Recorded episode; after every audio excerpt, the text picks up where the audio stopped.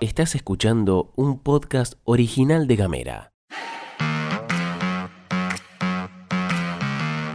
Hoy es martes 20 de septiembre y tenemos varias cosas para contarte. Castiglione aseguró que el régimen fueguino no se toca. Vecinos de Tolwyn apuntaron contra la ministra Castillo. Río Grande inaugura su Centro Integral de la Mujer. Bienvenidas, bienvenidos y bienvenides a la pastilla de Gamera.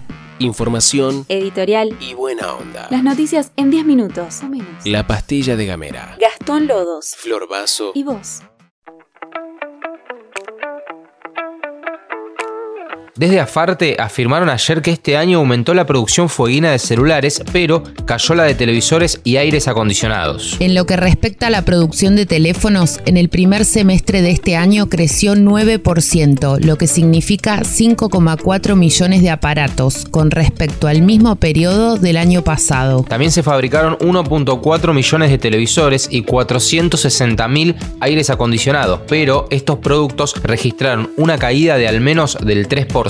Con estos números habrá que ver cómo sigue la situación de todos los contratos caídos y no renovados de los que te estuvimos hablando hace algunas semanas. Y en relación a este tema, presta atención a la siguiente noti.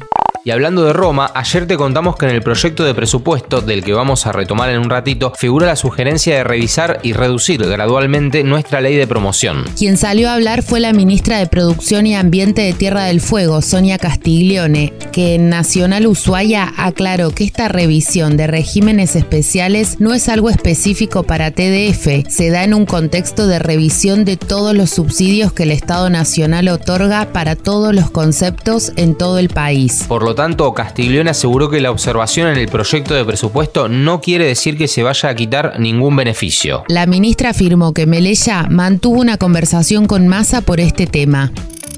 El, el gobernador ha tenido una conversación con el ministro de Economía en forma personal, donde... Ahora, en, en estos en días. Estos días en estos días, eh, a raíz de, de esto, para, bueno, aclarar un poco la situación y le ha dado la absoluta tranquilidad de que no se van a tocar beneficios, porque además sería eh, absolutamente contrapuesto con una decisión política de esta misma gestión de prorrogar como nunca se hizo antes por 30 años de su régimen. Entonces, la verdad es que sería como borrar con el codo lo que se escribió con la mano y además no tiene nada que ver con, la mirada del gobierno nacional respecto de su o del régimen total de Tierra del Fuego, porque en realidad recordemos que eso que figura como subsidio es el subsidio no del subrégimen, es el subsidio del, régimen general, ¿no?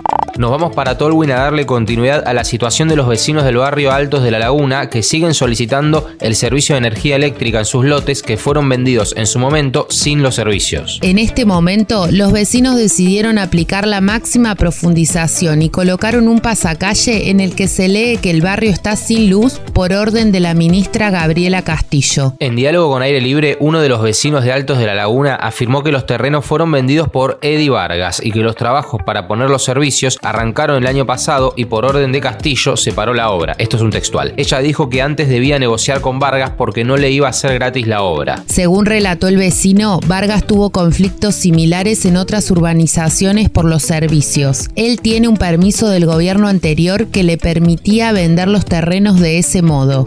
Hoy será un día importante para mujeres y diversidades en Río Grande porque a las 10 y media de la mañana quedará inaugurado el centro integral que lleva el nombre Mujeres Centenarias, ubicado en la esquina de Prefectura Naval y Aeroposta Argentina, en pleno barrio de Chacra 2. Con la presencia confirmada de autoridades nacionales como la ministra de Mujeres, Géneros y Diversidad, Elizabeth Gómez Alcorta, y Gabriel Catopodis, ministro de Obras Públicas, se abre este espacio municipal de prevención, acompañamiento y cuidado destinado a las mujeres, diversidades e infancias. Esta obra comenzó a ser construida en plena pandemia con fondos nacionales y según informaron desde el municipio hubo una inversión que supera los 32 millones de pesos y cuenta con 330 metros cuadrados de superficie construidas donde funcionará la Defensoría Municipal. El centro cuenta también con consultorios, oficinas administrativas y un salón de usos múltiples, entre otros espacios. Hoy es martes y como todos los días, no sé por qué aclaré que es martes, ya lo sabés, pero como todos los días tenemos a Sime Gutiérrez con la información deportiva. Buenas, buenas, ¿cómo están? ¿Cómo les va? Hoy les voy a contar que la delegación de Tierra del Fuego ya está presente, dando participación en los Juegos de Invierno, los Juegos Nacionales Evita de Invierno 2022. Recordemos que comenzaron a disputarse hace dos días nada más este fin de semana en San Martín de los Andes, en la provincia de Neuquén. La actividad se va a desarrollar íntegramente en el Cerro Chapelco, siendo nuevamente Neuquén sede de esta competencia.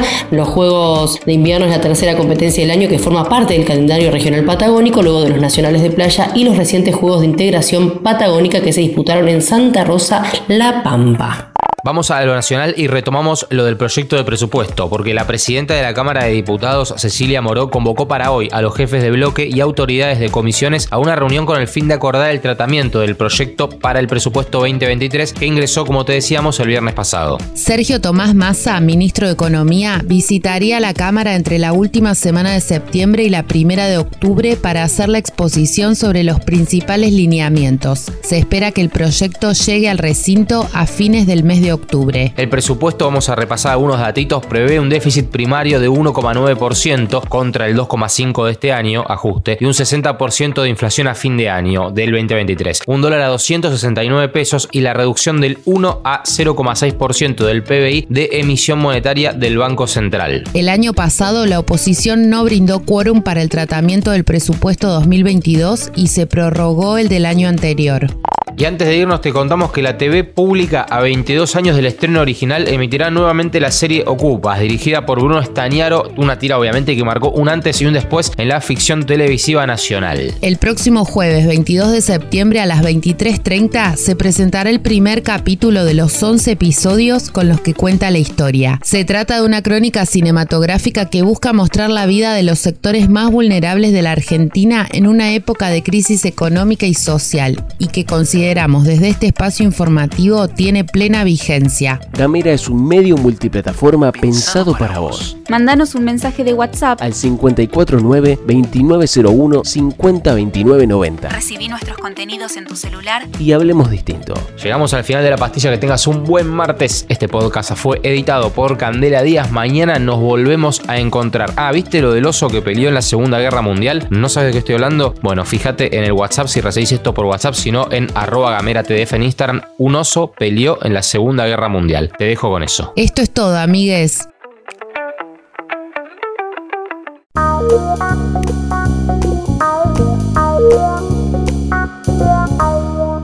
Estás escuchando un podcast original de Gamera.